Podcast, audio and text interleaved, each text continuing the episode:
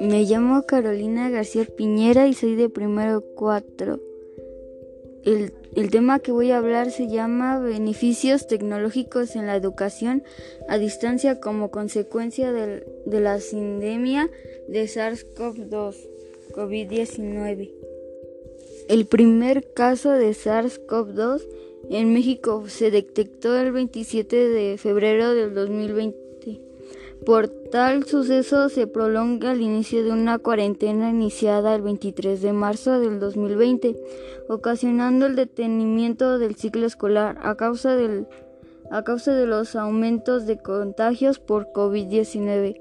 Se fue extendiendo el regreso a clases, las, las escuelas tomaron la iniciativa de realizar las clases por medios virtuales, como WhatsApp, Facebook, Zoom, correo, etc.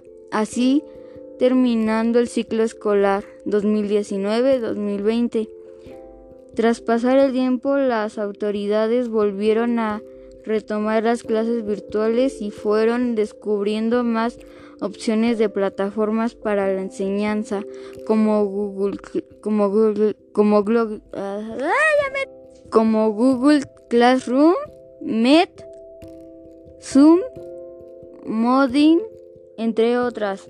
El tener que estudiar en línea ha tenido muchas ventajas al momento de la facilidad de accesos, la flexibilidad que se les presenta al poder estudiar donde quieran y como quieran, mayor control del tiempo de aprendizaje y el material educativo sin costo.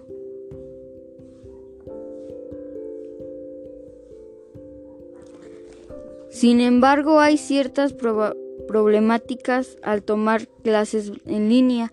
El trabajo virtual deja al descubierto varias grietas sociales relacionadas a nivel económico y educación tecnológica, principalmente entre los docentes, ya que muchos no tienen capacitación suficiente para llevar a cabo estas clases. Muchos trabajadores y estudiantes no cuentan en sus hogares con Internet o con dispositivos como computadora, tablet, escáner o impresora. Todas estas complicaciones impiden una buena comunicación y muchas veces generan preocupación y estrés en los profesores, los alumnos y sus familias. Ante toda la situación se presentan ventajas y desventajas, beneficios y problemáticas. discusión, discusiones, controversias al enfrentarnos a la tecnología en tiempos de COVID.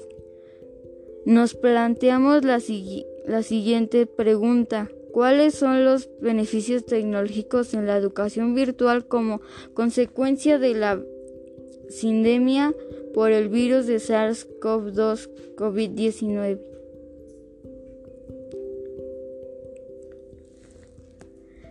Esta sindemia ha generado muchos cambios en la rutina diaria y en las interacciones sociales estudiantes, profesores y directivos de la, de la educación presencial han empleado herramientas digitales para seguir impartiendo clases. Las nuevas tecnologías de la información están transformando la sociedad y en particular los procesos educativos.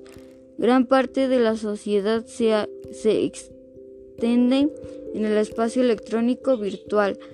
La hipótesis de los diferentes entornos implica la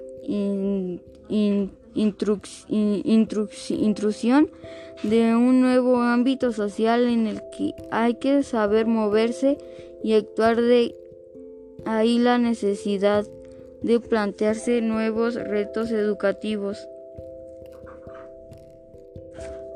Los, los objetivos que se dan son dar, dar un mayor alcance de los recursos educativos a los estudiantes debido a que se podrá acceder a los servicios a cualquier hora en cualquier lugar, diseñar actividades donde los estudiantes estén activos desde un punto de vista cognitivo y donde se les pida que participen y no solo escuchen o miren. Exponer las indagaciones a los alumnos y profesores sobre la problemática en clases virtuales provocadas por el aislamiento social.